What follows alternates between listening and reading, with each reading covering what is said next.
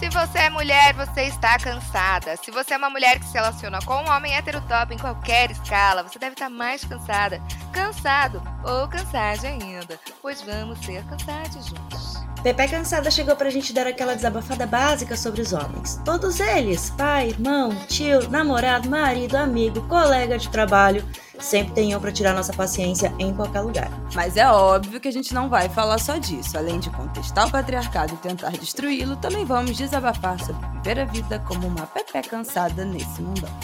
E a gente ainda conta com a sua ajudinha para trazer histórias, desabafos e o que mais estiver no seu coração, porque não está fácil para ninguém. Eu sou Berta Salles. Eu sou Thaís Odelli. Eu sou Isabela Reis e todas nós estamos. Cansada!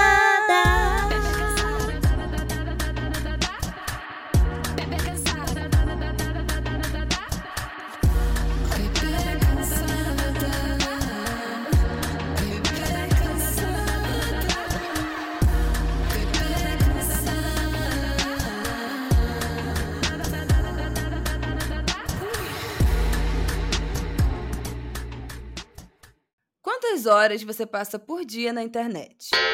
5, 8, 10. É fato, estamos submersos na vida digital, seja pelo trabalho, seja pelo lazer. Bem-estar digital já é nome de um recurso de vários celulares que monitora e, quem sabe, ajuda a reduzir o excesso de uso dos smartphones. No conceito amplo, eu arrisco dizer que bem-estar digital é estratégia de redução de danos. Se não dá para cortar o mal pela raiz, como a gente convive melhor? Recalcular os limites, explorar o máximo de ferramentas para regular os excessos, uso consciente e alerta sempre ligado para bloquear novos e danosos hábitos.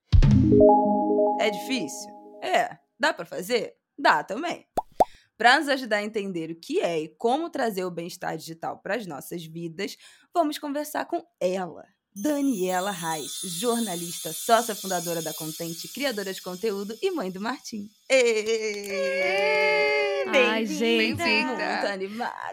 Muito animada, muito honrada. Admiro todas vocês. Vocês são, Ai. assim, as mais mais de podcast. Estou muito feliz com essa conversa. Ai, não, não Para. tenho nem roupa pra isso. Não, eu só quero diz- deixar um disclaimer que sou o quê? Usuária de Dania Reis, porque já fiz curso com Dania Reis e é Olha maravilhoso. aí! Gente, isso é que é público de curso, viu? Outra Olha coisa aí, ó. não.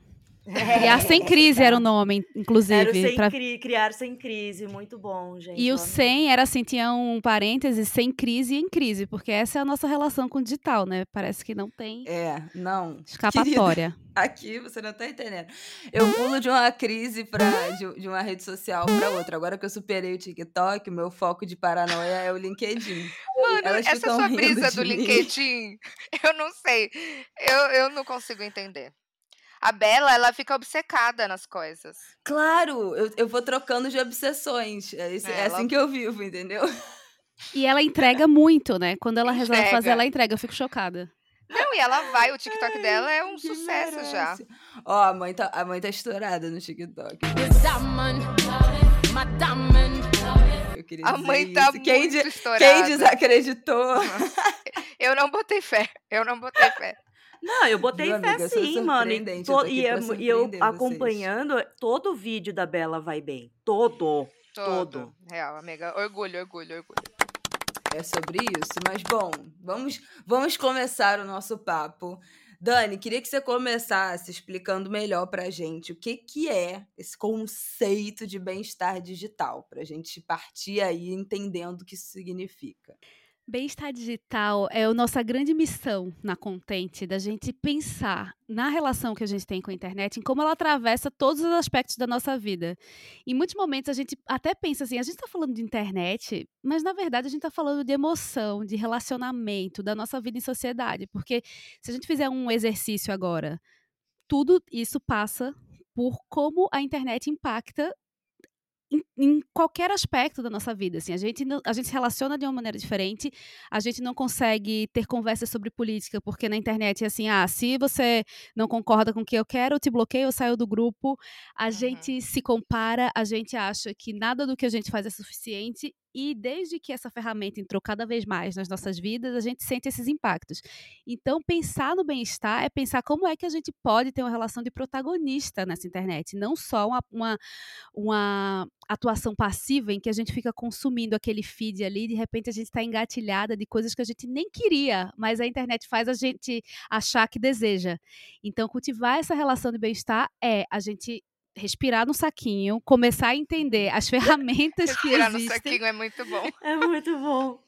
Entender que as ferramentas elas são desenhadas para que a gente passe muito tempo nelas e para que a gente sinta essa descarga de de dopamina cada vez que a gente acessa uma rede e falar assim: eu vou retomar o controle, porque não fomos ainda substituídos por robôs, nem queremos, e preciso cultivar essa relação, porque essa relação me afeta diretamente, mas afeta todo mundo. Afeta o filho, afeta é, o casamento, afeta nosso bem-estar no geral. Então e é... não tem como negar que isso faz parte da gente já, né? Como se fosse uma extensão nossa, tipo. É, não existe mais, né? Como, tipo, viver sem o digital e sem a internet. Pois é, porque eu acho que às vezes tem um, um extremo, né? Do, que, que fazer um uso melhor das redes é não usar. Né? Então, fazer um uso consciente. Ah, então vou ter que usar menos, tem que cortar meu tempo nas redes sociais pela metade, ou meu tempo na frente da tela tem que reduzir a um terço, porque isso é usar melhor. E, assim, nem sempre isso é possível. Se você trabalha na internet, se você trabalha com rede social, você não pode simplesmente, às vezes, cortar pela metade o tempo que você Total. tá lá trabalhando. Bela, a Bela falou no começo, na introdução, o lance de colocar o tempo, aquele tempo que a gente coloca do tipo, ah, eu vou ficar só três horas. Isso só me dá mais ansiedade, porque aí passa o tempo e eu falo, porra, eu perdi três horas, eu ainda preciso ficar mais. Cara, eu nunca me coloquei tempo. Ah, eu já coloquei, eu desisti. Eu já coloquei e, e só me, me, ficava puta, porque ah, você atingiu o seu limite de tempo. Poxa. Era só acumulando fracasso. É, era só fracasso. é, só, porra, mano, você sente nada. que não é capaz nunca de fazer. Por isso que eu nunca coloquei, porque eu percebo que eu fico muito tempo olhando, mas eu também sei que, como meu trabalho depende basicamente disso, essa hora que eu tô olhando, eu também tô tendo ideia. Eu também, às vezes, estou pensando, estou encaminhando para alguém, estou tô, tô, fazendo alguma coisa útil até com aquilo que estou vendo. Mas a partir do ponto que eu percebo que eu estou duas horas vendo coisa que nem sequer me interessa, aí pega. Pois aí pega é, porque eu acho, eu sinto que assim, para mim, eu, eu, eu, isso para mim já foi muito uma, uma forma de esconder uma justificativa. Ah, eu trabalho com isso, e é por isso que eu fico nove horas por dia. Eu vou até ver quantas horas. Eu fico Eu oito. vou até Nossa, ver. eu vou ver também. Eu fico Porque. Ai, eu porque também. tem o do computador e tem o do celular. né? É, Não é o computador o meu dá umas é? três horas, mas o celular dá umas oito. O meu, média diária, 6 horas e 39 minutos. Ai, você é muito saudável. Gente, a o meu deu menos. Deu Tempo 5 de horas uso. e 41. Chupa, o meu deu 6 horas e 40. 40. Ai, amigo meu também. 6 horas e 40. E no computer, deixa eu ver no computer. 3 e 30.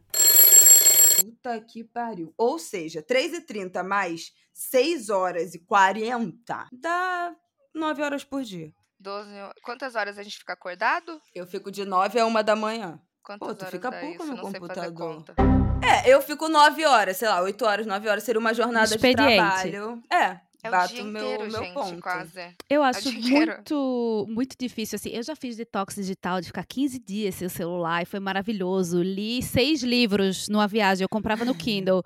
Sendo que, assim, eu voltei e beleza, nas duas primeiras semanas eu tava usando com mais consciência e intenção. Depois Depois eu fui caralho. tragada, assim, porque eu acho que é impossível dissociar o uso do que a gente tá passando. Nesse momento agora, a gente tá pré-eleição, uma tensão gigantesca. É, tipo, não, não tem como como. é que você vai conseguir ficar duas horas na internet? Você está acompanhando o programa que apareceu, a coluna de opinião, você está conversando com as pessoas. Tá no é, Twitter. A pandemia também foi um fator, assim, eu acho que a gente passou a usar muito mais, primeiro porque a vida ficou reduzida ali às telas, e que bom que tínhamos elas, assim, para continuar em contato com as pessoas, para encher a cara de seriados e tudo mais. Então eu acho que a gente está muito no jardim da infância ainda do uso do digital e a gente está aprendendo. Agora, uma coisa que eu pensei recentemente, eu estou até para escrever um texto na, na, na minha coluna lá sobre isso, que é assim, É como se o celular fosse minha chupeta. Meu filho Ah, chupa é. Aí na viagem que a gente fez, a pediatra até falou, ó, pode ser que ele fique chupando muita chupeta, tá de boa. A gente voltou e esse menino quer largar a chupeta. E eu tô assim, um pouco arrependida de já ter dado chupeta um dia, mas assim, foi muito boa. Em bem. inglês se chama pacifier, né? Que tipo, é uma É. pacificadora. Sério? Juro por Deus. Pacifier. Pacifier, Não sabia. Tem uma E música a- da Melanie Martinez que se chama Pacify Her, que é justamente essa estética infantil de, tipo, fazer essa coisa, né? De acalmar a mulher e dar uma chupeta pra ela ficar Chupetinha. É. Olha, não conhecia. E aí eu fiquei pensando muito nisso. Eu falei, ele não larga. E aquilo ali, assim, né? Tipo, é um, é um conforto pra ele, né, numa situação em que ele estava com um monte de estímulo. E eu falei, caramba, pra mim tem esse lugar, assim, também, porque eu percebo muitas vezes que eu fico muito mais tempo nas redes sociais, quanto mais eu não tô querendo olhar pra mim. Quanto mais eu tô querendo Total. dis- me distrair do que eu tô sentindo. E aí é foda porque não tem escapatória, uma hora você vai ter que olhar. Mas é muito fácil não olhar, porque toda hora você pode abrir e se engajar, se distrair, justificar como o meu trabalho é isso, assim. E aí eu pensei, a rede social é a chupeta do adulto, e a gente tá aí. E é muito doido, né? tirar. Porque, tipo, às vezes a gente tá, assim, sei lá, beirando uma crise de ansiedade e você fala, vou, vou mexer no celular pra me distrair. Só que aí ele, na verdade, te dá mais ansiedade. Não faz sentido, né? Não faz sentido, aí você fica engatilhada, mas ao, ao mesmo tempo você se anestesia um pouco. Você fala, ai, vou abrir aqui e não vou olhar. Aí fica ali um pouquinho. É porque eu acho que é tanto conteúdo bizarro, tanto, pelo menos no Twitter, assim, você sempre arruma um novo motivo pra se irritar com outra coisa. Ah, sim. Então, tipo assim, sua Uhum. vida tá uma merda, entra no Twitter que você vai ver tanta coisa absurda, gente falando em maiores atrocidades, que você vai É. arrumar outras coisas pra se emputecer e desviar daquele foco inicial. Mas eu, mas é, eu não sei, porque assim, eu, é, eu, eu acho que tem esse, esse lugar, claro, né, de distrair da, a gente de, de coisas que a gente quer evitar, inclusive até procrastinar trabalho, né? Tem sempre uma coisa mais interessante pra você assistir. Mas eu não acho. Mas vocês acham. Vocês têm o, o sentimento de que é, entrar na rede social tranquiliza vocês? É uma parada que você, tipo assim, você fica calma? Eu tenho muito isso. Eu tenho isso porque Nossa, às vezes é o tenho. momento que eu tô. Ninguém tá me mandando mensagem, aí eu consigo olhar as coisas com calma, sem precisar sair dos aplicativos toda hora, porque fica vendo notificação, sabe? Então, quando eu consigo parar pra eu consumir a internet da forma de entretenimento, por exemplo, YouTube é uma coisa que eu adoro ficar prestando atenção e ir Ah, procurando YouTube me vídeo, tranquiliza muito. Ele me tranquiliza Ah, é, demais, sim, sim. sabe? Mas o YouTube Então, é rede essas- social. É rede social, é rede social, porque tem o conteúdo, Ai, tem a vejo- interação boto nos vídeo da Karen comentários. Baquini, é quase uma meditação. Ah, eu fico vendo Casimiro, né? Aquela, aquele canal que eu sempre vejo, que é, que é da, da Charlotte Dobré, que é uma youtuber canadense, o conteúdo dela é basicamente sobre a internet. Então eu gosto de ver, porque ela traz uns conteúdos engraçados, uma- os comentários engraçados, as interações engraçadas, então isso acaba me, me animando. Mas é nesse momento, porque quando eu tô no Twitter, é pra passar raiva, sabe? É, Total. o Twitter é pra eu desopilar toda a minha raiva.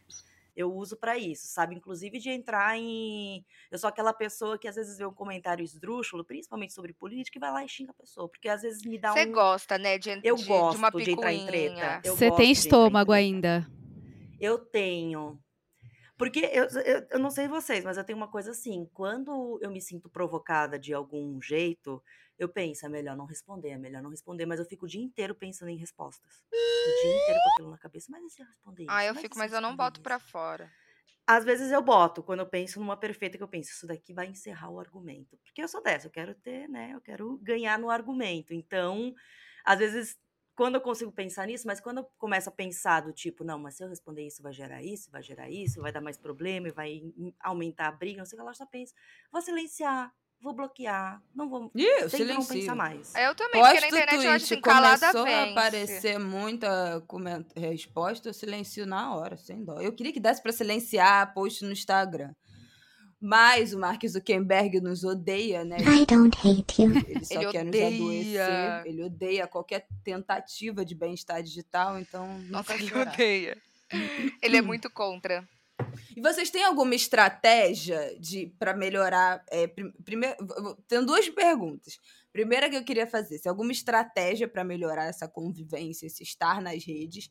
E a segunda, ferramentas que vocês, ou técnicas, sei lá, é, Pomodoro. Quais foram as outras que eu lembrei aqui? Tem Pomodoro de Bloqueio de internet? aplicativo, limite de tempo de uso. Não, de internet não, mas que você faça. Tipo, ah, fico 30 minutos na rede social e leio 5 minutos de um livro. Sei lá, sabe essas coisas?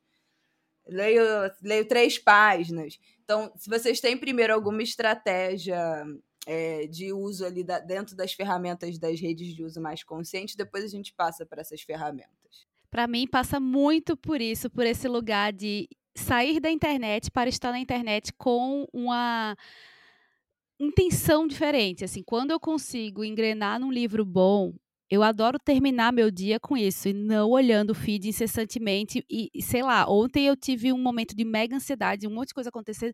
E aí eu fiquei, assim, tava rolando uma treta no grupo de WhatsApp, acompanhando a treta, e no, no intervalo eu ficava no Instagram. Eu tive tanto pesadelo.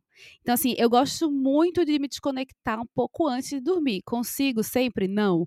Mas quando eu consigo, antes de dormir, ficar lendo, é outra coisa. A minha, o meu cérebro descansa, o meu cérebro fica mais.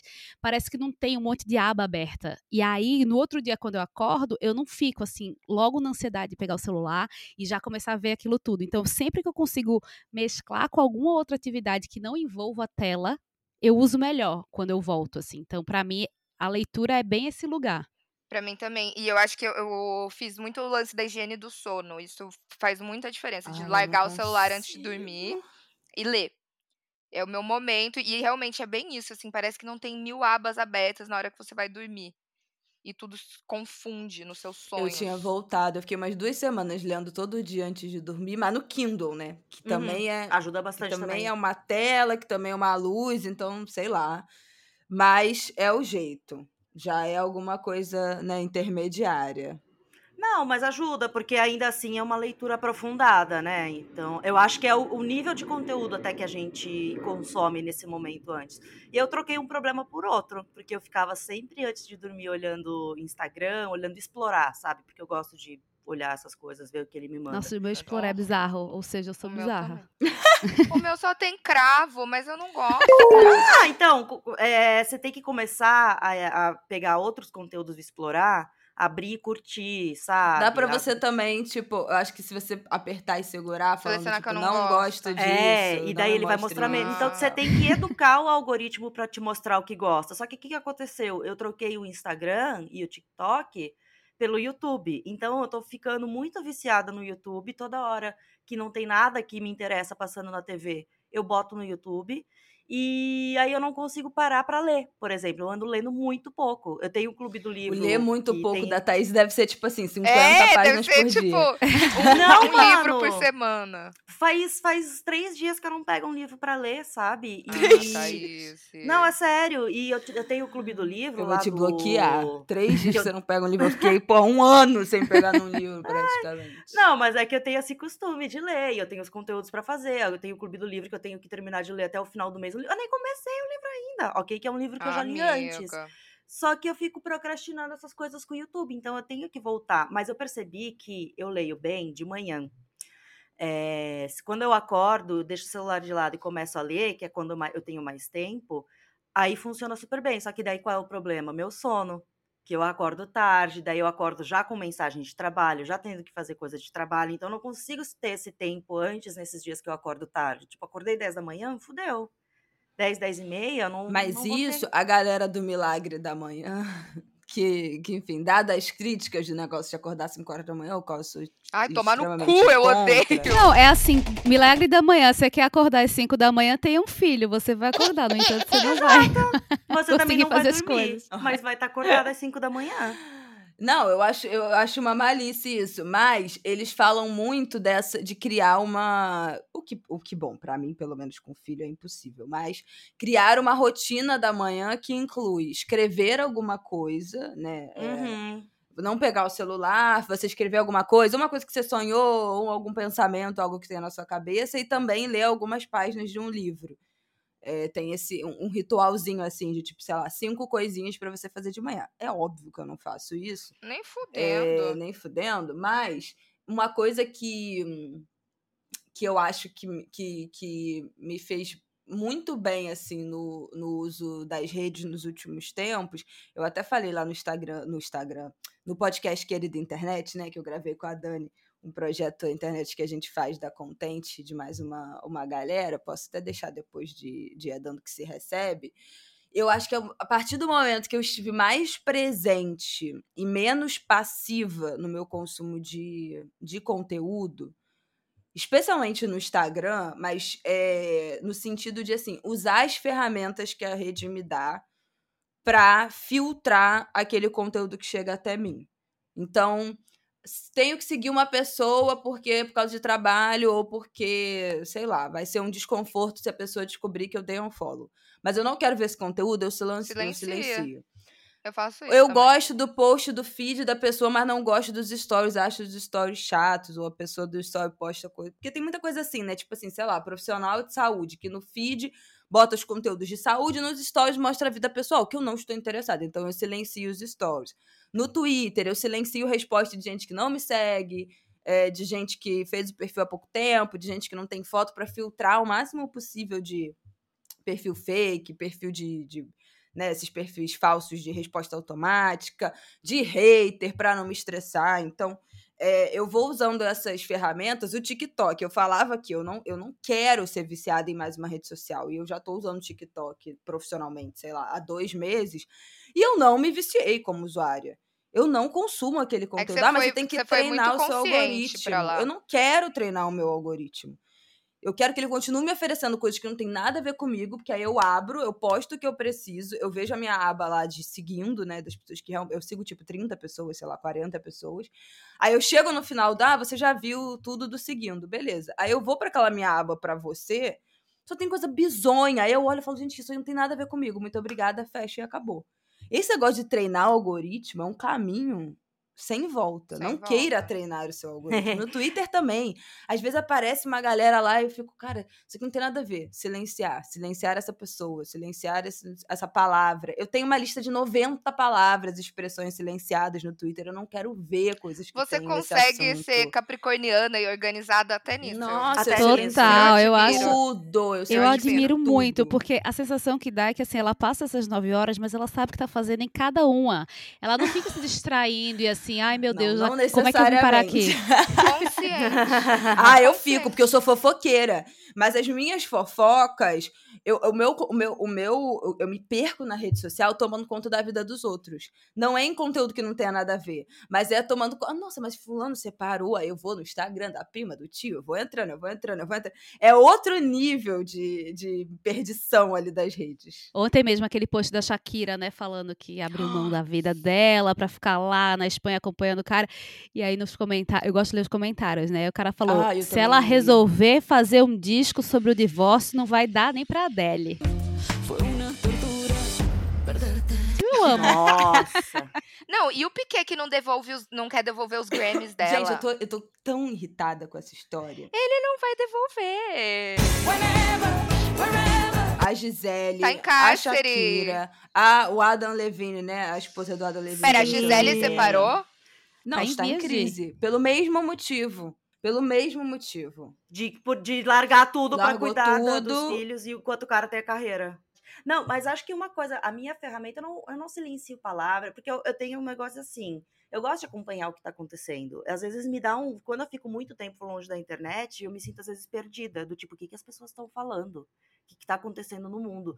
Então, o meu jeito de filtrar é quem eu sigo, sabe? Então, no, no Twitter isso é ainda melhor, porque no Twitter não manda tanta. O algoritmo não fica mandando tanta coisa que não te interessa. Ó, E uma coisa que eu faço também é bloquear anúncio no Twitter, porque o, o Twitter ele é muito chato com anúncio. A cada três tweets tem um anúncio de coisas que não tem nada a ver. Eu vou lá e bloqueio todas as contas. Eu tenho tudo bloqueado para não me irritar com isso aí. Nossa, Mas mas, é o Twitter principalmente mostra quem mim cada. Eles mandam uns tópicos agora. Nossa, pra mim o Twitter é muito, é muito, é muito ruim assim. A, as coisas Pra que mim aparecem só vem na coisa tela. de corna, só vem coisa de corna e de pessoa que tá se fudendo em relacionamento, que é tipo a minha vida, né? Rob, Aí eu fico, ai que saco! Ele fica me lembrando o tempo todo que eu sou um fracasso. E esse negócio do Instagram de mostrar conteúdo de gente que você não segue de sugestão, toda vez que aparece, eu aperto as três bolinhas e silenciar por 30 dias. Eu nunca Acho passei uma hora com esse negócio ativado. Eu não tenho o menor interesse em ver conteúdo de gente que eu não sigo. Gente, eu acho isso a coisa Sim, mais não, não dá. Eu também não, não uso nada disso. E eu sempre uso na ordem cronológica, timeline, pra não ficar me mandando as coisas atrasadas, eu sabe? Amo, não saudades. Mas dá pra habilitar agora, não dá? Dá, é só você ir na, na partezinha lá da timeline e você bota se você quer os mais relevantes ou se você quer na ordem Ah, eu certa. acho que eu me acostumei com os mais relevantes. Eu virei uma, eu virei uma cadelinha do Zuckerberg. Eu acho silenciar, assim, a melhor coisa. Porque realmente, se você evita o desgaste, né, de parar de seguir, porque as pessoas ainda se ofendem, é, e aí você fica ali naquela paz. Agora, tem um outro lado, assim, que eu percebo que faz com que o, o, o meu de, de rede social seja muito mais legal, é assim, quando eu estou conseguindo me expressar na internet, sem ficar me julgando e achando XYZ. Então, assim, quando eu tô conseguindo escrever, quando eu tô conseguindo mostrar, quando eu tô conseguindo compartilhar alguma coisa que eu acho que é relevante para mais gente, aí eu me sinto muito bem. Agora mesmo, sei lá, voltei de férias e tá um ritmo bem intenso de trabalho. Eu não consegui, eu mal consegui aparecer, não consegui escrever nada. Aí eu fico quase como se eu estivesse devendo, não para o algoritmo, nem para o Mark Zuckerberg, mas para mim mesma. Porque assim, quanto mais eu consigo escrever o que eu quero, não só no trabalho, eu tô falando isso no meu perfil pessoal. Quanto mais eu consigo compartilhar o que tá me. Para usar uma palavra que os textões de Instagram adoram, o que está me atravessando, Aí eu adoro. Aí eu falo, putz, agora sim, entendeu? Se, tipo, eu não tô só ali passiva, é, olhando, porque quanto mais eu tô passiva olhando, mais tudo é um gatilho, assim. Eu fico. Eu até escrevi um texto uma vez que era assim: a inveja que você sente é gatilho pra entender onde dói. Porque, assim, é foda. Você é a pessoa tá arrasando, uma tá lá, uma tá na ONU, outra tá no Oscar. a- tem- são muitas Mas isso conquistas também em pouco vira uma tempo. pressão, né? Uma Vira. super Isso é pressão. até, eu ia até perguntar sobre isso, porque como criadora de conteúdo, eu fico, às vezes, essa inveja não vem tanto de, tipo, as pessoas estão fazendo algo em algum lugar, vem do conteúdo que eu consumo também, porque tem coisas que eu olho e penso, caralho, que foda, por que eu não consigo fazer isso? Porque eu não tenho talento pra fazer isso. Eu, eu sinto muito isso, por exemplo, vendo os vídeos do, do Hora Thiago, que eu acho Ah, ele é genial, foda. e daí eu fico assim, mano, eu queria tanto fazer algo assim, eu queria tanto ter essa paciência para pesquisar, para fazer um roteiro, porque eu sou daquelas que sente e fala, eu não, eu não planejo, eu sento e falo. Mas não, eu queria fazer roteiro, eu queria fazer uma coisa elaborada, eu queria fazer uma pesquisa, mas- e daí eu me acho preguiçosa, se incapaz, cobra, né? sem talento, mas eu não vou parar de consumir o conteúdo, porque é um conteúdo que eu gosto, mas fica batendo aquela, aquele, né, tipo, ai, eu sou Qual, conteúdo, qual coisa que vocês veem que dá, que vocês sentem inveja de gente que vocês acompanham? Thaís falou isso, né? Do, do, do tipo de conteúdo, assim. Eu sinto muita inveja de viagem. Especialmente pra muito- Nova York. Meu Deus do céu. Eu já deixei, eu já silenciei amiga minha que viajou. Eu não consigo ver. Eu fico mal, eu fico, meu Deus, eu queria estar viajando. não. não aguento mais, Eu acho que como eu nunca viajei mais. muito, eu fico, tipo, feliz pela pessoa. Eu fico, caralho, que lindo, um dia eu quero ver. Eu fico Ah, eu fico super- com muita vontade de.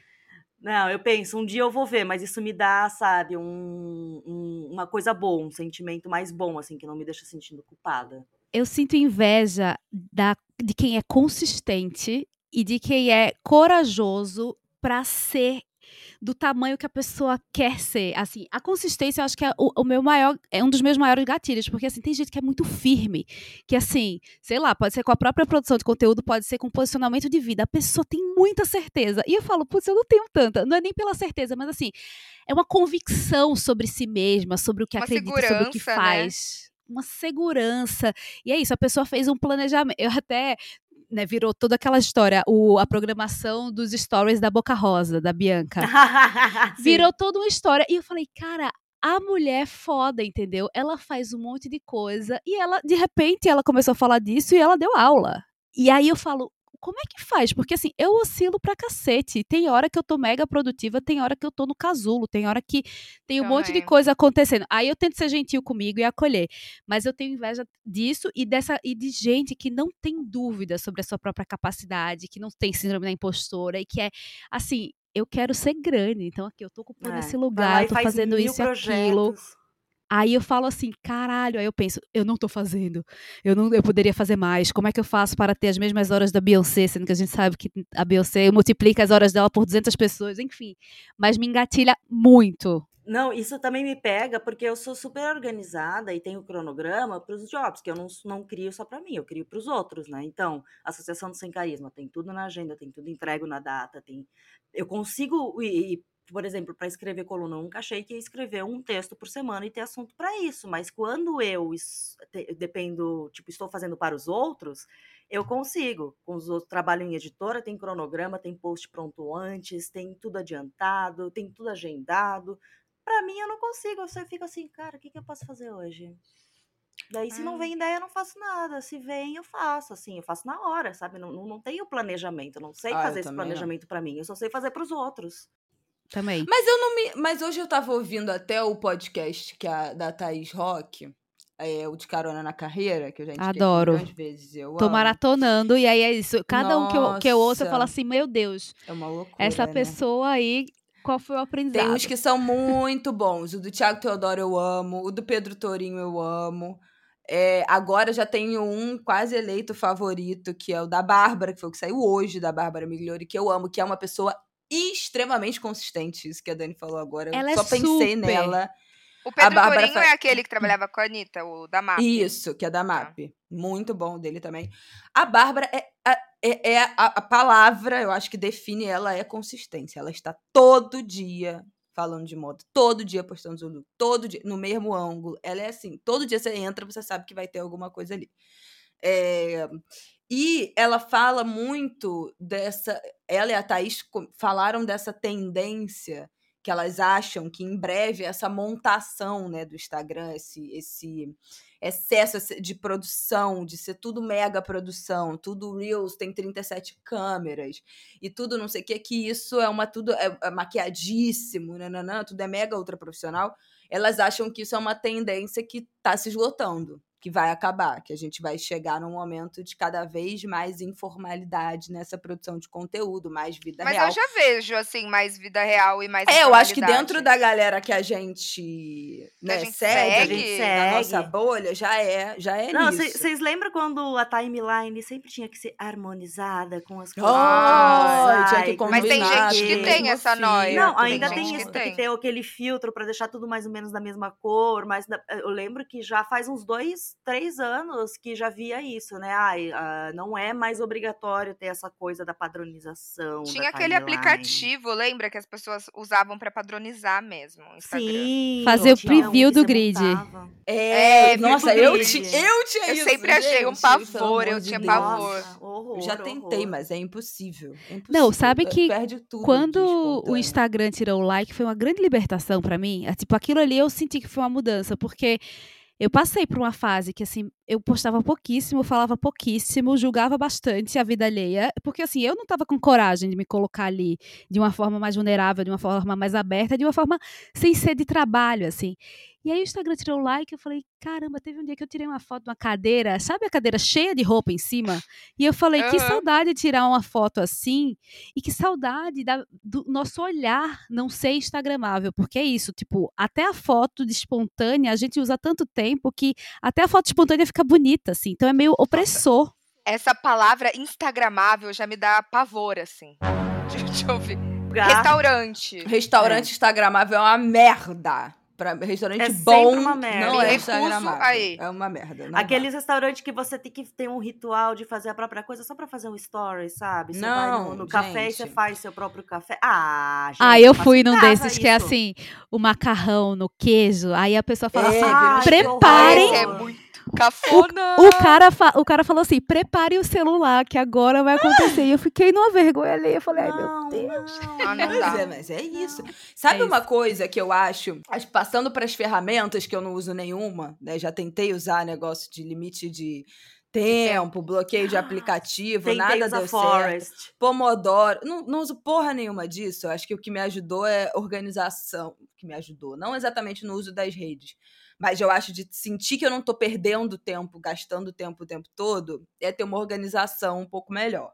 E ter coisa pra fazer de casa também, né, gente? Isso, Ah, né? Tem criança também buscar, tem filho pra dar banho, tem criança pra dar comida. Tem que lavar então, assim, a- A, roupa. vida também se impõe, né? Também Porque não dá na hora ficar, de fazer, mais que de fazer. lavar a louça, la- pendurar Não dá a pra roupa, ficar. Não dá. faxinar, não dá, daí você fica com o celular longe, é maravilhoso. Eu boto uma música, fico cantando, é o meu momento de desconectar. Mas Ai, eu, eu acho que uma arrumar, coisa que me ajudou muito é, a usar menos as redes sociais, depois que eu virei criadora de conteúdo, depois que eu ganhei seguidor, depois que eu virei influenciadora, foi ter certeza, porque eu tive uma experiência ruim, né? é, expondo o relacionamento e as pessoas meio que se metendo, não sei o quê, ter certeza que eu ia expor o mínimo possível. Não só o meu relacionamento, mas a pessoa que se relacionasse comigo é, e que eu não iria expor a vida do meu filho. Que eu não iria fazer disso um conteúdo, uma rotina. Nisso eu e Dani estamos super alinhadas, porque Dani até hoje não mostrou o rostinho. E lindo deve ser difícil pra Martinho. vocês, né? Tipo. É, já foi. Hoje em dia eu moro, hoje em dia eu mostro, assim, eventualmente, mas assim, é fato que a minha rotina com o Martin não está na- nas minhas E, redes. e- e pensando em ser influenciador e tal, faria todo o sentido do mundo vocês postarem, na verdade, porque vocês sabem que Nossa, isso engaja gente. pra caralho, né? Mas E uma traz muito muita dinheiro. pública eu já recusei A gente perde dinheiro mostro. ao não fazer. Dinheiro. Não só engajamento, mas dinheiro. Porque, assim, é fato. Eu posto uma, uma coisa do Marte, uma foto com o Marte, uma foto com o Marte com o Rafael. Tem, é são os meus maiores engajamentos. É o que tem mais. é, é, as pessoas mais comentam, que as pessoas mais Ai, eu sou salvam, mais louca pra postar eu grávida com Clear Blue, assim. Ai, não, não. Isso eu Meu fiz. sonho. Isso eu fiz. Esse você fez. Aquilo, mesmo. né? A gente julga até chegar a criança Ah, do eu faria. nada. E você fala assim: bom, algum dinheiro eu tenho que ganhar. Eu Aí, tenho que ganhar A primeira com isso, coisa né? que eu fiz foi o quê? A Oi. Blue. Mano, e, e a propaganda aqui. da, da Prudence ah, com a. Com a... É, com a a. VTube, Ai, que meu Deus. situação. Eu ri. Mas o fato de eu decidir preservar é, o meu marido, o meu relacionamento e meu filho tirou da- do rol de possibilidades, sei lá, 70%, se não mais, do meu tempo, da minha vida, do meu lazer. Então, assim, se eu tô no fim de semana com o Martin fazendo um passeio e eu não fico filmando ele, esse passeio não vai entrar nas minhas redes. Eu não, se, eu não, eu não serei a pessoa que tá com o celular gravando, e isso automaticamente me tira disso. O que eu acho muito saudável, eu acho ótimo. É que Mas não tá foi uma pessoa, decisão. né? É, de estar presente Isso eu ali. Isso não foi uma também. decisão consciente. Depois que eu fui percebendo que, que deixar essa parte da minha vida privada, né, é, respeitar essa, essa privacidade, me tirou desse lugar de ser a pessoa que é isso, que tá no restaurante e gravando o, o macarrão, de estar no zoológico e gravando meu filho com vendo os bichos, porque isso não faz parte da minha, da minha vida digital. E aí, naturalmente, eu acho que isso faz com que eu tenha um uso mais, mais consciente. É, eu tenho uma coisa que, assim, eu tenho muita mania de fotografar as coisas. Na viagem, assim, eu, eu parecia que tava obcecada, assim, sabe? Tipo, fotografar e filmar o Martim, tipo, Mas não os com a necessidade momentos. de postar, né? Não com a necessidade de postar, mas isso me faz ficar Mas Bastante isso te com o faz celular ficar na se mão. coçando com vontade de postar ou não? Você tira, mas não fica com essa sensação. não fico, mas me faz ficar com o aparelho muito na mão, assim, tipo, até falei uma vez, eu falei, eu tenho medo que o meu filho uma hora ache que o aparelho é uma extensão da minha mão, da minha mão, sabe, assim, tipo, tá aqui sempre comigo, porque tá sempre comigo, e a, e a criança aprende muito pelo exemplo, todo aquela, aquele rolê, mas é isso, quando eu não tô trabalhando, eu tô tirando muita foto, fazendo vídeo, tipo, e aí eu penso, será que tá um pouco exagerado? Será que também não é uma maneira, assim, de estar presente, Um mas estar ali com, com um confortinho, assim, é, mas eu acho também que esse lugar de escolher não mostrar a, a vida da criança e escolher também não ficar falando um monte de coisa sobre maternidade me faz bem no sentido de que quando você é mãe recente, você começa a seguir um monte de perfil. Poderia citar aqui alguns. Um que é do sono, outro que é do desenvolvimento motor e tal. E você fica engatilhada, porque de repente você fala. Nossa, é só meu filho que não dorme direito. Ah, é só meu filho que ainda Deve não rolou e subiu na doido. bananeira aos quatro meses.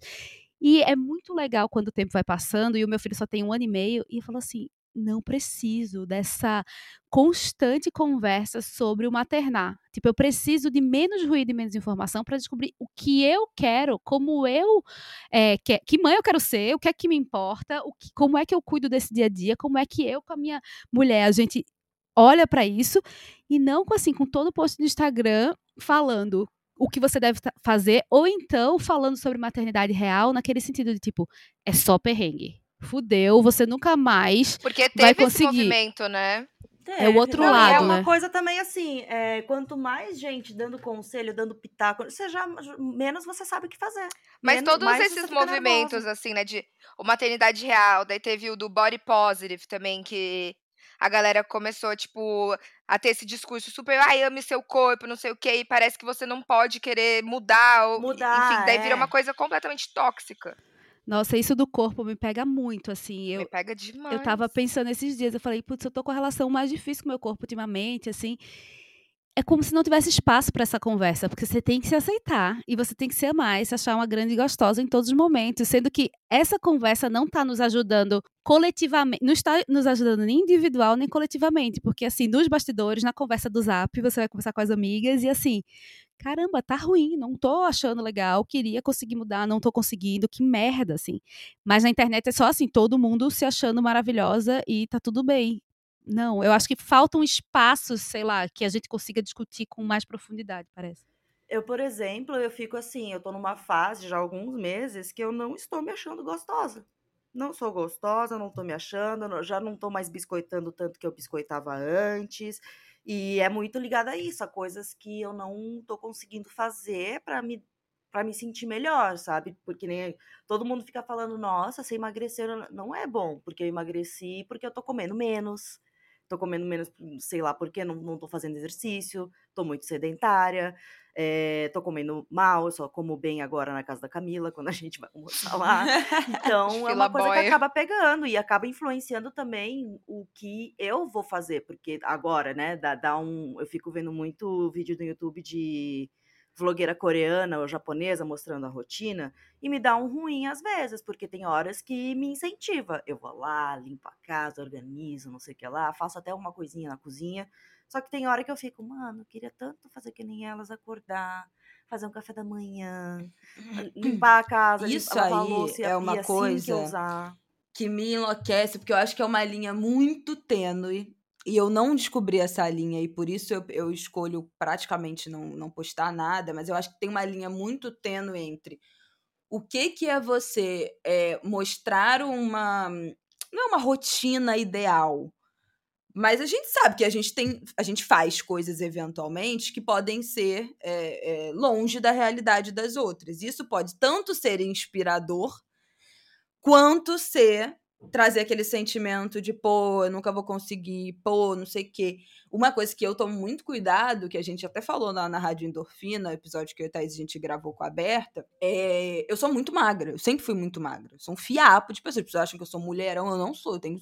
Agora eu consegui ganhar peso, estou com 50 quilos. Eu sou um, um desse tamanho e muito magricela desde sempre. E aí, depois da gravidez, foi quando eu fiquei mais magra na vida. Eu fiquei cadavérica. Cadavérica. E eu sei que eu poderia ter usado isso, como muitas blogueiras, ah, é pra ficar postando foto de biquíni, a barriga chapada, os ossinhos aparecendo, o ombro não sei o quê, nananana. Ia ficar todo Mas, mundo, é nossa, poxa, gente, como né? você é, emagreceu depois de, de ter filho, depois de ter engravidado, não sei o quê. Agora eu tô malhando. Eu ganho massa muito fácil. Consegui, estou ficando com músculo. Eu posso postar foto de abdômen sarado, de não sei o quê, mas, poxa, o, o quanto, qual é o limite entre eu, eu me postar na academia três vezes na semana é, com, com o abdômen trincado? Quanto isso vai influenciar positivamente para outras pessoas irem malhar e fazer exercício? E o quanto isso vai influenciar negativamente de uma cobrança de, pô, o filho dela não tem nem dois anos e ela tá sarada. Então, assim, eu acho que as pessoas, a gente, a gente como também como criadora de conteúdo, algumas coisas a gente se a gente quer postar porque isso é do ego, né? Faz parte do É. inflar o nosso ego. E a gente se exime, a gente abraça isso de ah, não, mas pode servir de inspiração para se ausentar dessa responsabilidade de que isso pode gerar um ambiente negativo na cabeça de quem segue a gente. Óbvio que eu postar malhando, três pessoas podem falar. Ontem eu postei, veio a menina mandou mensagem. Ah, já tava com preguiça de malhar, resolvi agora botar minha roupa e tô indo malhar. Uma pessoa que foi Isso, isso incentivada. me estimula muito a postar. Nossa, isso me incentiva total também, assim, de tipo, a rotina possível, real, que oscila. Eu acho que o que faz, o que acontece é que assim, a gente oscila na rotina, tipo, a gente não é robô. Mas aí como a gente fica vendo as pessoas na internet com essa consistência, algumas, a gente acha que todo mundo é assim, mas não é. A própria pessoa não é, porque ela, no dia que ela não, não, não, não teve aquela rotina, ela não vai fazer esse conteúdo. Ela vai Eu, eu- mostrar por isso só... eu faço questão de fazer. Do tipo assim, hoje eu acordei de ressaca, não fui malhar, eu me comprometo a malhar todos os dias. Mas tem dia que não dá. Ou tem dia que eu vou malhar e meu treino vai ser uma bosta, porque eu não tava afim. E, tipo, mostrar esse lado mais real, assim, É, sabe? Não, eu acho que Menos assim, o meu neurótico. público, o público que me segue é o público da desgraça, né? É o público que quer encontrar o quê? A pessoa que tá ali preguiçosa, deitada no sofá, pra se sentir menos mal de estar preguiçoso, a pessoa que tá com caos na casa, minha casa sempre é um caos também, sabe? Eu tenho, eu tenho esse negócio. A gente se une na desgraça, na, na, né? na tristeza. Mas é legal porque quando algo bom acontece, quando al- algo bom, todo mundo fica feliz. Ei! Sabe? Rola que nem agora. me- acabei de me mudar, vim para uma casa mó legal, banheira, sacada, e todo mundo, meu Deus, finalmente, parabéns, você conseguiu, e não sei o que lá. rararara. Mas assim, de resto, é só desgraça. É só desgraça. só eu Amiga, mas é porque você. Mas eu acho que é- a diferença é que, por exemplo, você se sente confortável em compartilhar, não tudo, mas várias coisas em momentos que as coisas não estão boas. Eu não me sinto confortável. Eu não compartilho quando eu tô chorando, quando eu tô brigada com o Rafael, quando tô, a gente tá 10 dias sem se falar direito, se estranhando, quando, sabe, quando tá um clima esquisito, quando eu tô 37 noites sem dormir, quando eu tô. Eu, eu não fico. Eu, isso pra mim Não é um momento não faz parte rede, da né? minha da minha do, do que eu compartilho. Então, invariavelmente, também porque essa é a minha decisão de privacidade, o que eu compartilho é a parte boa. Eu não vou, eu já falei aqui, gente, eu tenho horror em quem fica chorando no, no Instagram. Ah, Isso me dá pânico. E me dá pânico porque, obviamente, é um reflexo do que pra mim é, é, seria absolutamente desconfortável. Demonstrar vulnerabilidade. Isso pra mim não é um lugar confortável em lugar nenhum da minha vida, em nenhum território da minha vida. Então, ver uma pessoa tão vulnerável e confortável com isso me descaralha a cabeça. Então, eu jamais faria isso. Mas aí, eu tenho medo de causar essa dentro das responsabilidades de alguém que tem uma, uma imagem pública, de causar essa impressão do nossa, a vida da Isabela é simplesmente Perfeita. maravilhosa. É o relacionamento perfeito, é a família perfeita, é a pessoa que teve um filho e tá magra com um ano, é não sei o quê. Então, tudo é absolutamente maravilhoso. E é muito difícil mostrar que não quando se escolhe, dentro de um universo de excesso de exposição, preservar alguma privacidade. Como é que você transmite o que é verdade se você escolhe não se expor negativamente, no que você se considera negativo? Nesse sentido, é isso. Eu, eu vejo você muito consistente no seu posicionamento e eu acho isso muito legal. E eu penso como isso deve ser confortável no seu dia a dia. Eu oscilo um pouco nisso, porque muitas vezes eu escrevo sobre sentimento, sobre alguma coisa. Tá- até estava ouvindo o episódio eh, mais recente de vocês, falando sobre fertilidade e tudo mais. Uma vez eu fiz um, um post que foi super assim, era até uma publi, eh, e eu contei como foi uma jornada, a história da fertilidade aqui e tudo mais. E eu fiquei, caramba, eu vou contar isso. E eu decidi contar do meu jeito, a- até onde eu queria ir. E foi muito legal, porque aquilo despertou várias conversas com outras pessoas, sabe? Que, sei lá, foram, que vieram me contar, que foram investigar a própria fertilidade. E aí, mas é quase como se eu tivesse os movimentos de expansão e de retração. Então tem umas ilhas de tempo, umas ilhas no mês em que eu tô mais pé na porta e vou falar.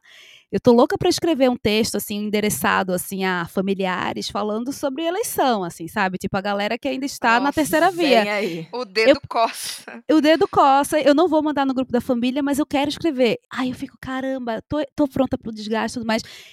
É, um outro também falando sobre crise no casamento depois da chegada de um filho, assim, ao meu redor, um monte de crise de casamento. No meu casamento também, eu já escrevi esse texto, já validei com minha esposa, mas eu ainda não tive uma coragem de postar, porque é abrir um lugar que é íntimo, sendo que ao mesmo tempo, toda vez que eu abro um lugar que é íntimo e reverbera nas outras pessoas, faz muito sentido, porque sinto que foi útil.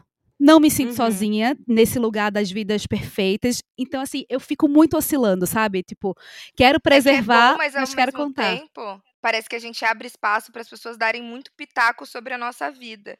O que é extremamente desconfortável. É, isso eu acho ruim, mas eu acho que eu tenho uma sorte, assim, do público que, que me segue, porque, assim, eu gosto de mostrar essa vulnerabilidade. Óbvio, eu não vou dar detalhes, né, sobre as coisas, eu vou explanar uma, um, um conceito geral do que está acontecendo, mas é isso que a Dani falou é, meio que senti que eu também, eu não sou a única, sabe? Eu lembro que uma vez eu falei sobre a questão da, do meu rosto, que vivia cheio de ferida e marca e mancha e tá, tá, tá, tá, porque eu tenho essa compulsão de ficar tirando espinha e mexendo as coisas. O tanto de gente que veio falar que tem a mesma coisa, sabe? Que também tá tentando parar com isso, que também tá, tá nessa, tem um negocinho, Sim. tipo, tem alguma coisa que incomoda ela. Então, para mim, acaba me, me, ajudando também. E como eu não faço ainda a terapia, né, do jeito que eu tenho que fazer, são pensamentos que eu falaria, mas não de forma, né, numa terapia eu falaria mais claramente, mas eu tento elaborar isso numa coisa para jogar para fora, né, para me entender, para porque eu acho que conteúdo quando eu vou pensar no que vou colocar, é justamente isso, vai servir para alguém? Vai me, vai, ajuda a me entender, faz sentido e alguém vai se conectar com isso, porque não adianta eu fazer um conteúdo falando várias, várias groselhas que não, ninguém vai se conectar, sabe? Eu ah, eu tenho muito esse conflito de quero dividir porque eu sei que isso pode não é ajudar a palavra exatamente, mas que isso pode causar uma acolher. identificação, isso, acolher outras pessoas, mas ao mesmo tempo dividir isso é um nível de exposição que eu não tô disposta, né? Sim? Não tá tô disposta. Eu acho que, né? que é esse o dilema, mas assim, sempre que eu, que eu, que eu faço é muito medido, assim, tipo, é, eu lembro inclusive quando a gente é, foi contar, né, da gravidez de Martim, a gente foi contar quando ele tava com seis meses. Eu, que sou super da internet, eu, na hora da gravidez, tipo, eu quis ligar para cada pessoa, a gente ligava para cada pessoa, FaceTime e tudo mais para contar, mas na hora de contar a internet não queria, principalmente porque eu não queria eu virar não queria um, também. Meu Deus um saque, uma Wikipédia da dupla maternidade. Que eu pude. Não, a não, gente postou com seis saque. meses, pô. Mas é isso, eu não queria eu que ficasse com assim. quatro meses e meio. Não tinha mais o que esconder, não tinha mais como esconder. E eu, tipo assim, todos os assuntos da minha vida geravam em torno de estar grávida e eu não podia. Eu, eu sumi da gente. Eu não tenho que falar. Eu só falo de, né, do, do, que eu tô vivendo. Se eu não posso falar disso, eu vou falar de quê? Nossa, mas eu, eu não queria de jeito nenhum. Foi um sofrimento também. Não, e assim, foi muito legal esperar para respeitar o tempo. E foi muito legal que a gente meio que colocou. Era um textinho pequeno e tal. Mas eu também acho que, assim, foi tão. O, que a gente constrói né, nos nossos perfis, a gente constrói comunidade. E eu acho que é esse um grande ponto de bem-estar digital eu só recebi amor, alegria, todo mundo. E ninguém fez perguntas invasivas. Eu acho que porque eu tomei muito cuidado na forma que eu quis contar. E foi muito legal. E aí, isso linka com isso da comunidade, que assim, eu acho que quando a gente faz isso, a gente transcende a gente. A gente vê que as nossas dores são mais universais do que o nosso próprio ego imagina. E aí, eu acho que a internet ganha uma força diferente. Você é, não é só você não se sentir sozinho, é você ver que você pode é, puxar temas ali com aquelas pessoas e encontrar sua turma. E eu acho que esse é o lugar que me faz gostar da internet desde as primeiras vezes que eu entrei. Assim, eu entrei, eu usava o Mirk, aí é, tinha, tinha conversa nas salinhas, depois tinha encontro na praça para as pessoas se conhecerem. Assim, tipo, eu sempre estou buscando esse lugar de conexão, hoje com muito mais, muito menos tempo para estar, ai, cada vez conhecer alguém, vou estar na pracinha. Não, mas como esse lugar de dá para ser legal nessa internet que suga tanto, Isso é nessa é muito internet legal que você falou de criar comunidade, é muito legal. E de confiar na sua comunidade, assim, sei lá. De aprender com ela, assim, de melhorar com ela, assim. Isso na Contente acontece muito, assim, a gente sempre fala que a conversa, ela não se encerra no que a gente posta, ela se desdobra nos comentários, assim, que vira uma conversa que às vezes a gente fala, caramba, a galera não tem receio de abrir o coração aqui e contar coisas que talvez ela falasse na terapia. Bom, eu agora, com conselhos que você pediu, eu recebo Nossa, as coisas imagino. mais loucas por e-mail. Por mais que, assim, eu goste, eu adore saber, enfim, amo, amo de paixão, mas, assim, eu fico chocada como as pessoas se sentem tão confortáveis para abrir espaços tão pessoais da vida delas. Porque não é só, ah, tô tretando com meu namorado, ah, tô, tô, sei lá, não sei que, qual é a dúvida, tô com uma dúvida profissional. Não é só isso. As pessoas falam da, de relação perturbadora com a família, de abuso, de, de tudo, relação né? violenta, as coisas mais sei lá, sabe assim, mais íntimas que existem para uma desconhecida. Eu sou uma desconhecida. Eu sou uma desconhecida. As pessoas não me conhecem, de fato. Mas é louco como eles elas. confiam. Olha como elas confiam em você. É muito louco, gente. Como, qual é esse senso de proximidade que a internet dá, o que é maravilhoso, mas que eu tenho muito medo também. Eu tenho muito medo. Eu sou uma, eu sou uma usuária, tanto uma usuária quanto uma, uma criadora muito cagona, assim. Do quanto do, do de- da- da- das falsas impressões e relações que esse É que você tem noção de fomenta. responsabilidade. Você tem noção de Exato. responsabilidade, né? Ah, é. Quem Porque não a tem, gente não é tá cuzão. nem aí. Mas olha como é foda, porque assim, eu eu maratonei um dia desses na viagem até o Conselhos, porque eu não tinha conseguido vir a cada semana, e eu maratonei, eu falei, cada história é tão legal, porque assim, o que você tá fazendo ali é você abre espaço para as pessoas falarem uma coisa que às vezes, muitas vezes é absurda, mas você o quê? Você conversa, você troca, você fala assim, galera, você aí que acha que esse cara não é um, um, um cara escroto e tóxico, você talvez esteja precisando olhar. Isso muda a vida da pessoa. Tipo, eu acho que a gente. É quase como se a gente É tivesse muita sentido falta de espaços para a gente ser mais comunidade de verdade. Assim, da gente conseguir trocar eh, sem filtro, sendo vulnerável, e a gente conseguir ser ouvido, porque eu acho que também a gente passou num uma- um momento na internet que assim, cada um falando, só tô eu falando, não tô interessado na conversa. E aí eu acho que quando a gente tá interessado na conversa, a mágica acontece, assim, porque você muda seu dia, ouvir algo que alguém parou um tempo pra escutar com atenção, pra dar uma opinião. Beleza, a pessoa pode fazer o que você falou, pode não fazer. E eu acho você muito, muito cuidadosa nesse sentido, que você não fica, né, assim, ai, faça isso, faça aquilo. Você mostra seu ponto de vista e aquilo ali elucida questões e pode ampliar a cabeça da pessoa. É muito legal. É, é um uso de Porque internet você não é que eu acho. E eu acho, não, Exato. amor de. Você não tá. Seu, Você não tá discurso não, é de coach. E eu É. acho que a gente sente muita falta de ser ouvida na vida também. Super.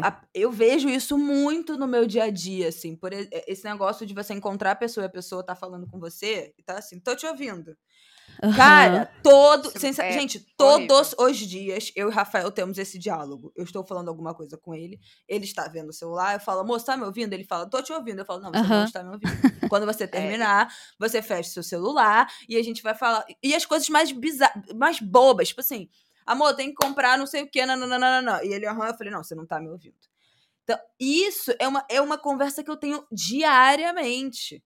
E dentro do, do, disso que a Dani falou, né? Do, do relacionamento depois da maternidade, eu tinha uma neurose quando eu tava grávida, que eu, eu vi uma, uma notícia, que o título da notícia era um em cada cinco relacionamentos terminam no primeiro ano da criança. Pronto. Já ficou obcecada já. Caramba.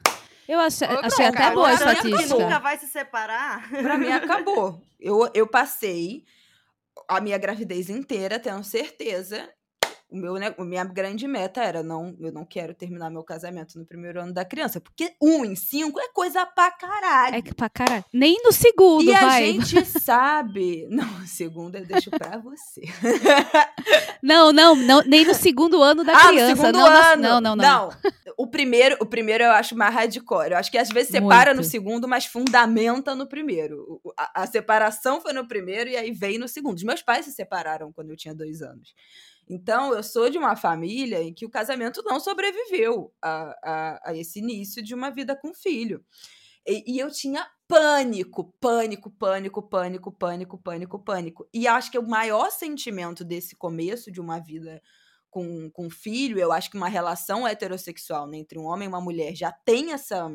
Já tem, né? Pelo patriarcado, já tem uma, uma lacuna imensa e um sentimento de não estar sendo ouvida dentro da relação, dentro das minhas demandas, dentro das minhas necessidades.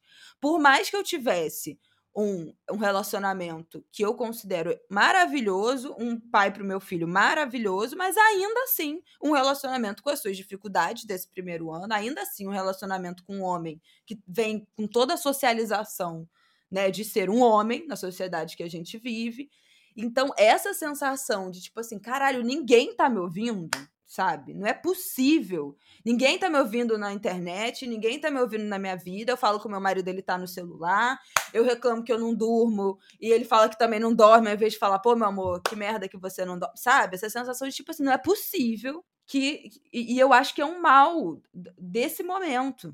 Não é nem só da internet. E tem uma coisa que eu não sei se acontece com vocês, mas comigo acontece e não me orgulho, que é muitas vezes com quem a gente tem mais intimidade, a gente se permite ser mais desatento. Aham. Tipo, no casamento, Nossa. Laura várias vezes ela fala: "Larga o celular, vem aqui assistir um filme comigo". Aí eu falo: "Eu que não quero assistir esse filme chato". Ela falou: "Não é sobre o filme, é sobre ficar junto, mas você tá aí lobotomizada vendo coisas que você nem imagina". E por que eu consigo fazer isso? Primeiro porque assim, é um casamento, a gente tá em casa, tipo, né, a gente tem muito tempo junto, mas a gente não tem essa desatenção com a pessoa que a gente acabou de conhecer ou que a gente conhece É, isso é pouco. Eu a gente me pego deixa nessa. o celular de lado. Porque você quer causar uma boa impressão, né? O cara que tá na sua casa já te conhece, já sabe que você é assim. Exato. Agora, com outra pessoa, você quer ser gostada com a outra pessoa. Mas a gen- eu e o Gabriel, a gente não tem esse problema, porque a gente sabe tanto que o que interessa a um de entretenimento interessa zero a outro, que ele fica vendo o filme dele e eu fico no sofá com ele, ou lendo, ou vendo o celular, ou ouvindo uma Mas música. esse foi o motivo da minha última treta com o Rafael. Vocês acham que é tudo lindo, porque eu não posto na internet? Porque eu tenho muito o que Fala, Bela, bota pra fora. Mas a, mas a gente ficou, tipo assim, sei lá, acho que 15 dias num, num clima de merda, numa vibe muito estranha, falando atravessar, sabe? Quando a pessoa fala um negócio, atravessa e, e fala, e, sabe? Que o negócio não tá rolando. Porque eu falei pra ele, a gente não está se, a gente está se esbarrando, a gente não se encontra mais. A gente se esbarra em. Todo mundo sabe que o Rafael dorme três, quatro noites por semana fora de casa, no trabalho, então, né, a gente, o dia a gente já não tem, três noites a gente já não tem, sobra muito pouco tempo. E foi entrando compromisso de família, encontrar com o amigo dele, ele saindo com o amigo, e aniversário de amigo, e não sei o que, entrando um monte de coisa, um monte de evento, e sempre com outras pessoas, e sempre fazendo a social, e, e, e- também pra gente estar junto, sempre precisava ser um grande evento, que aí, né, não, então deixa o Martin com a minha mãe pra gente no restaurante, com hora contada, nananana. Mas naqueles momentos, tipo, durante a semana, assim, segunda-feira à noite, que é aquele momento natural, simplesmente que deveria ser natural, a gente tá junto, conversar, jantar junto, ver um bagulho na televisão, ali trocando, conversando, virou um esbarrão, sabe? Assim, um faz uma coisa, outro faz outra. Mas aí tem que fazer a manutenção, né? Que eu acho que É isso. E eu sou- relacionamento eu é isso o tempo pessoa- todo. Eu sou a Laura da relação, eu sou a pessoa da manutenção. Eu falo, todas as nossas brigas, nesse tempo que a gente tá junto, como ele trabalha muito, as nossas brigas são todas no sentido de eu quero estar junto. Tipo assim, eu quero estar presente na relação, eu quero que, que isso dê certo, entendeu? A gente briga pra dar certo, não é uma briga pra separar, é uma briga pra dar certo. Não, e e essa aí- é a minha demanda. E tem que ter a intenção, porque você, a gente é atropelada pelo dia a dia, pelas demandas, pela internet. E aí, quando você vê, é assim, você só tá junto, mas você não para. É muito, muito difícil, assim. Eu acho que a pandemia prejudicou muito os relacionamentos, porque aí, de repente, você se via, né, com a pessoa 24 horas, assim. Mas, de novo, assim, é como você consegue recuperar esse frescor no olhar e, e- você consegue dedicar esse tempo que você deixa ser sugado pela internet. Você passa duas horas ali vendo porra nenhuma, mas você não passa duas horas ali naquela intenção, seja vendo filme ruim, ou seja, não vendo filme ruim, mas na conversa, assim, eu acho muito di- difícil. E eu acho que tem um impacto que a gente não se dá conta, assim. Que bom poder falar disso. E assim, isso também. Gente, isso também varia. Se o seu relacionamento funciona assim, vocês não fazerem nada juntos, tá tudo certo. É, Só então, que depois é que você eu tem falo. filho, se você não tiver a intenção de fazer uma coisa junto, você vai se separar. Total. Ou você vai ter um relacionamento de merda. Acabou. Você tem, tipo assim, três horas por dia que você não tá com seu filho acordado, gritando cada vez que você tenta falar uma frase com seu marido ou com a sua esposa.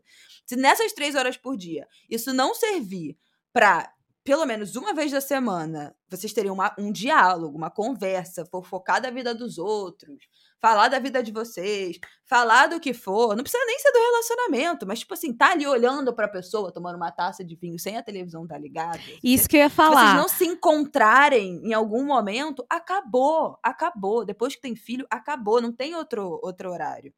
E isso é uma coisa que eu brigo muito com o Rafael, porque ele é uma pessoa do tipo, ah, não, mas eu tô, estamos trabalhando pra caralho, estamos não sei o quê, para no futuro no futuro a gente É, vai mas ter que tempo. futuro é esse, né? Se vocês E eu falo, você não tá hoje. entendendo, eu não vou ficar numa relação de merda em nome de um futuro. Que futuro? Eu vivo hoje, eu vivo o presente, depois morre e fica essa porra toda aí, entendeu? Total. Não tem futuro. Se virar uma relação de merda, a gente vai se separar e aí não tem futuro. Vai ter futuro com outra pessoa. Comigo não vai ser. Vai estar Mas é que isso pra viver Dá com muito outra. trabalho ter a relação, mas isso que tu falou, assim, tipo, não é. Porque eu, eu acabo percebendo que aqui a gente cai nesse lugar, assim, tipo, o tempo de qualidade juntos não precisa necessariamente ser com outra tela. Pode não ser com celular, mas aí é um seriado que você vai maratonar, um seriado que depois Pois você é, nem vai não, lembrar aqui o que é. funciona. Ou você vai parar e você vai assim, não, vamos jantar sem celular, bota uma musiquinha no máximo, e aí a gente tá naquele tempo. E eu acho que às vezes quando acontecem os desencontros, é desconfortável também você tá com a pessoa sem uma mediação, sem o filme, Uhum. né, sem É uma coisa horrível. assim. Sem o negócio. Não, só que assim, eu e o Gabriel, a gente conversa muito, a gente fica muito trocando ideia e tá, tá, tá, tá. O irrita quando eu tô assistindo algo junto com ele, ele me obrigou a assistir algo. Eu me propus a assistir algo, que nem outra coisa que eu não queria assistir, ele botou. Elvis. Que ele ama Elvis Presley. É, é só filme de três horas. Ah, é ótimo, né? Aí, aí ele não, eu ficava não vejo assim. filme. Pra Não, mim aí tá ele ficava assim. já no meu relacionamento. Isso não aconteceu assim. Isso não aconteceu assim. Isso, eu fiquei, Gabriel, é um filme do Baz, é, do qual é o nome do cara lá do grande Baz Gatsby? Luhrmann? Baz Luhrmann. Isso, é um filme do Baz Luhrmann. Você quer é, veracidade com a realidade, vai ver o documentário sobre. É, não, pelo Porque daí a amor. pessoa fica reclamando, eu já sei que não é legal, eu já sei que eu não vou curtir, e a pessoa ainda começa a ficar. Eu, eu, eu só, eu, uma coisa que eu amo dizer é. Ai, eu gente, eu só avisei. faço o que eu quero. Foi ver um Graças a filminho pra Deus. se conectar, Eu acabou tretando. Mas é uma coisa, uma coisa que eu tenho que descobrir e que eu vou aqui, eh, vou dizer para o Gabriel vai gostar dessa parte, eu vou dar razão a ele, que é a questão de sair de casa. Eu não gosto de sair de casa. Se eu não quero ir num lugar, eu não vou ficar conversando com as pessoas do lugar, eu não vou me sentir confortável no lugar, eu vou ficar. Ué, mas isso é bom, não é? Sim, é bom, só que daí ele começa assim, se você só fica em casa, a gente não vai num bar, a gente não vai sair pra comer, a gente sabe, até pela questão de dinheiro, porque eu sei, se eu sair na rua, eu vou gastar pra caralho. E ele é a pessoa de sair. E daí eu falo, pode ir, vá, mas eu quero ir com você. Ah, isso aí, puta que pariu. O Rafael é assim. Gente, o Rafael, a gente chega na academia, tem duas catracas. Eu vou passar na catraca, em vez de ele passar na outra, ele fica atrás de mim pra passar na mesma Ai, catraca. mimoso! Eu, Eu, falo, caralho, pessoa. tem outra catraca. Ele, mas eu quero passar na sua catraca. É uma coisa. E, e não, não- olha, tudo, tudo. Mas eu quero que você vá. Mas, eu- mas pra mim era importante que você fosse. Mas pra mim, e pra mim isso é muito difícil, gente. Mas eu boto os meus limites. E eu, e eu sou rolezeira. Só sou role- rolezeira diferente. Eu sou rolezeira de restaurante. Ah, super rolezeira, nossa. Sou sim. Não, a Bela é, toda hora ela tá saindo. Eu vou em Toda hora ela museu, tá eu vou em exposição. Eu Eu, vou é porque eu não Rio. posto, minha amiga. Eu não posto. Eu vou postar pra você nos, nos Não, você manda pra amigos. mim. É, manda pra mim, que Eu eu, vou quero mandar no ver. privado. Eu quero ver.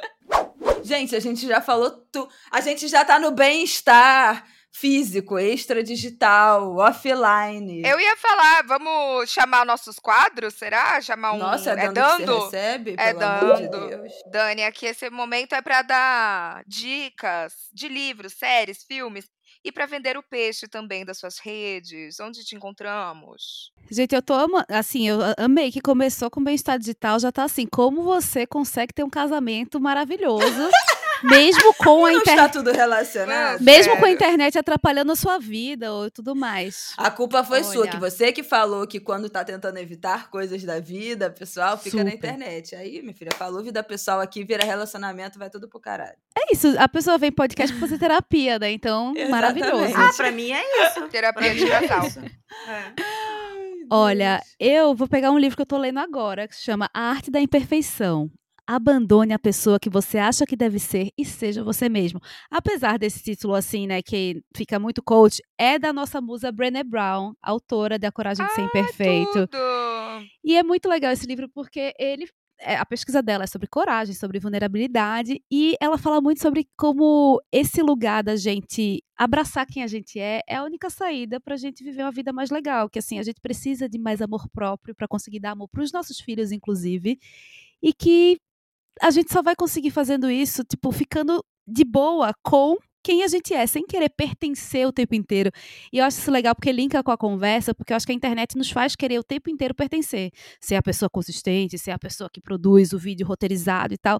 Mas, assim, é do jeito que a gente é que a gente é autêntico. Então, assim, tô gostando, tô quase no final, recomendo. Podcast que eu maratonei recentemente, conselhos que você pediu, tá? Assim, praticamente um jabá. O da Thaís Rock também tô adorando. É, Qual, qual? O da Co- De da na Rock, de Carona na Carreira. E tô adorando também o da Ariana Menck, pra não passar em branco. Ai, eu não vi ainda, tá legal? Super, ótimas conversas, assim, só com mulheres maravilhosas. Ah, o com a Thaís foi maravilhoso. Foi da Thaís muito Farage, bom. Eu amei. E quero deixar. Minha, meu perfil pessoal é Dani Arraes, Arraes com I. Lá eu falo sobre síndrome da impostora, sobre criatividade, sobre livro e sobre essa coisa. Assim, tem algum sentimento bombando em mim, eu dou um jeito de escrever e compartilhar nesses momentos de mais expansão. E quero espalhar a palavra da Contente, que é essa plataforma que existe para pensar na relação mais saudável com a internet. A gente acredita que é possível e que começa por você, que a gente promove esse bem-estar digital e a gente faz esse convite para a gente construir a internet que a gente quer que exista. E eu acho que quanto mais a gente for quem a gente é nessa internet, mais a gente vai se sentir bem nessa internet, não engatilhada e não achando que tudo é tóxico, assim. Então, a gente tem um perfil no Instagram, contente.vc, a gente tem, a gente tá no LinkedIn e tá sendo sensacional estar lá, que estão rolando umas conversas intensíssimas Xonocrecho. sobre trabalho. Olha, eu tô falando. Ai, que Roberto, eu tô te ódio, dando. ódio. O LinkedIn tá Eu na curva de. Ah, subida. não. E eu tô te dando esse bizu. Gente, a galera está Aproveita. assim, tá intensa, contente no LinkedIn, a gente cresceu Eu ainda não bizarramente. cheguei, mas vou chegar. Mas aí, o que, que eu faço no Tá LinkedIn? aí uma rede social que precisa da contente, né? É o LinkedIn. Não, a galera fala contar. isso, fala assim, finalmente um perfil que não é tóxico, que consegue falar das questões. O LinkedIn é o grande balaio da- do estresse na internet, porque quando levam pro Twitter ah, os absurdos que falam no LinkedIn, mano, aí eu tenho vontade de arrancar o olho de não ter sabido ler nunca. Mas é isso, Sabe? assim, se a gente dá umas ocupadas com as coisas que a gente acha relevantes, começa a mudar alguma coisa também, sabe? Tipo, tem sido interessante. A gente também tem um Telegram que tem tido umas trocas incríveis, assim, mais nessa coisa de comunidade. E tem o podcast Querida Internet, em que a gente fala muito sobre isso. É um projeto junto com a Safernet, com o Vitaleri, com o Instagram e Facebook. E a gente trouxe, assim, convidados incríveis. O spoiler é todo mundo sofre com as mesmas questões. Tem uns que são mais firmes, outros que estão tentando navegar. Mas acho que é isso, assim, quando a gente consegue entender que estamos todos aprendendo a usar essa internet, acho que a gente fica mais é, com mais ferramenta para ter esse uso mais legal, mais saudável. E assim, eu vou sempre ser a pessoa que fala: tô na internet desde que tudo era mato, conheci minha sócia pela internet, um monte de amigo pela internet. Essa internet me potencializa muito e me ajuda a descobrir quem eu sou, inclusive quando eu tô tentando Ah, escapar de mim. Então, assim, Ah, eu tenho sou apaixonada. Hoje por causa da internet, sabe? Dani, estou no aguardo do seu post sobre a crise do casamento. Já virei entusiasta desse post. Entusiasta. Eu vou já postar, estou Bela. aqui na torcida, eu vou comentar. Eu, eu prometo engajar nesse conteúdo. Não, e eu fico pensando, caralho, eu preciso postar, porque assim, nos bastidores o bicho tá pegando com tanta gente, eu quero ah, esse confortinho. eu só vejo, gente. Quem teve filho com a, a galera que teve filho mais ou menos ali com a gente, né? Os bebês da pandemia, um pouco antes da pandemia, um pouco depois do início da pandemia. Cara, tem vários casais que já separaram. Tem vários casais que você vê que, que tá em crise, que toda hora o marido aparecia, o marido some, né? do- do- do- Ah, eu do adoro negócio. quando a pessoa some. Eu fico muito uma curiosa. merda. Tipo assim, você vê que o bagulho tá estreito pra muitas pessoas. Eu, como boa fofoqueira, queria sempre que tivesse um statement assim, gente, resolvemos seguir. Ah, eu também. É, Porque assim eu fico, cadê? Eu fiquei tão puta quando a Paola Carosella separou e ela não explicou o porquê. Eu fiquei, gente, por que, que não fala? Eu Tô sou aqui extremamente contra dar satisfação. o meu lado pessoa jurídica é contra dar satisfação. O meu lado pessoa física fofoqueira fica, e aí? querido? É óbvio que e você ele vai quer, postar né, mais nada, saber. não? Vai deixar a Ai, eu gente aqui na amo. curiosidade. Ah, assim como eu, eu só fui anunciar, sei lá, namoro e essas coisas pra fazer piada. É quando já tava Tudo firme, né? Fazer Toda piada. romantiquinha. Mas já É. tava firme, é. Já mas tava no podcast firme, você mas, tava é, contando já. No É, porque aqui eu, eu abro tudo, né? Mas no Instagram eu fico tipo. Eu não me separo nunca mais, então isso pra mim não é nenhuma preocupação. Anúncio de término não acontecerá nesse Eu amo suas hashtags quando rola esse assunto. Gente, eu não Eu vou amo. me separar. Vocês não, estão entendendo. Não, eu, me já sei que em algum momento acontece, tudo acaba, tudo Não, não, não, não. Será não, que eu vou não ser não. encalhada pra sempre? Não. Eu sempre me não. vi assim, inclusive eu posso o quê? Me separar daqui a três anos e voltar a ser É, a Márcia. Sensitiva falou que não. Preveu que não, então vamos É verdade, vamos- vem aí. Não, você tava lá maravilhosa, aquele look, aquela maquiagem no, neg- no negócio do date. Beijei todo mundo. Ah, olha isso. Minha Peguei filha, geral. No se dia isso é ser seguinte- encalhada. Não, é, encalhada Berta no dia sou, mas- seguinte, Berta na, na madrugada. É, verdade, é verdade. Vem aí, minha amiga, vem aí. Vem, vem, vem. Bom, o que eu tenho de indicação de indicação para dar no nosso É Dando que se recebe é que to- estamos com temporada nova de The Handmaid's Tale, Ah, é? que é uma série, é, voltou a quinta temporada, já saíram dois ou talvez. Bom, nesse momento que a gente está gravando, dois, quando sair esse episódio, sabe Deus quantos. Mas é, ainda não é a última temporada, pelo amor de Deus, ninguém aguenta mais. Essa série já, já descambou, era para ter durado três É temporadas. um livro, um livro. Mas Olha quanta enfim. temporada tem. Vamos lá, essa é a penúltima, tá chegando ao final, para pararem de estender esse, essa treta. É, Eu amo, eu gosto, enfim, tem milhões de problemáticas de Handmaid's Tale, todo mundo já sabe, mas eu continuo vendo porque eu comecei a ver lá atrás e eu vou até o final. E aí, tá, pouquíssima gente tá falando que voltou, então se você ainda não souber que está nos ouvindo aí, saiba que voltou. Tá passando na Paramount Sabia- Plus. É Globoplay? Não, Paramount Plus e um episódio toda semana, não sei exatamente qual dia. E nas redes paralelas aí, né? Quem, quem não é contra a pirataria. Streamio. Olha, falando nisso de série que a gente tem raiva, mas que assiste ainda, né? Eu nem lembro se eu falei aqui já, mas tem A Casa do Dragão, pra quem era de Game of Thrones Não ali, falou. ficou horrorizado com o final daquela série, porque a- foi o pior final.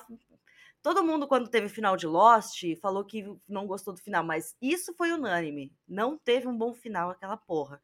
Aí estreou a Casa do Dragão, né? Que se passa quase 200 anos antes de Game of Thrones. E eu tô gostando. Eu até fiquei animada e fiz uma live. Ele é um antes do Game of Thrones. Ele é um prequel. E ele vai contar Ah. a história da casa Targaryen, né? Da onde veio Daenerys, Khaleesi. É, e daí você segue assim uma personagem que é muito parecida com ela, que é a Rhaenyra, que eu chamo de Ranera, que eu nunca vou decorar esses nomes. Janeira. Então, né, loiríssima, tem a família loiríssima, tem altas tretas políticas, tem incesto, obviamente, porque se é Game of Thrones, tem que ter incesto. É, e tá, e assim, interessante. Você pensa que, Que vai, vai copiar algumas coisas de Game of Thrones e ele te surpreende. Eu tô gostando. Bem, Ah, eu quero bem. assistir. Eu gostava de Game of Thrones. Outra coisa que, nessa série eu gostei bastante é a forma que, ele, que ela tá tratando a maternidade como algo que as mulheres têm medo pelo sentido de, na época, né, elas morrerem por ter, em ter, terem engravidado. Então, toda a tortura, tortura não, né, toda a dor psicológica e física de ter um filho, de perder um filho e tudo mais, é uma coisa que eles discutem nessa série. Porque é isso, né? Família real, você tem que dar herdeiros. Então, tem muitas personagens. Uma que- pressão, né? de é uma parir. pressão. Se você não der um herdeiro, fodeu, né? Então tem essa questão da violência contra a mulher na gravidez e de como elas têm medo e de como não é o que todo mundo quer. Bagulho e leve, né? tal. É muito legal. É Ah, eu acho leve. tranquilo. Pra ver antes de assim. dormir. Em vez de ficar no celular, você vai lá ver. Né? que Vai Olha aí. relaxar maneiro. Olha, só de seriado, esqueci de falar um. Queer Eye Brasil. Ah, Ah, eu a gente já falou aqui, porque é bom demais. Nossa, eu me Você acabei. sobreviveu ao segundo episódio? Não, eu me acabei, assim.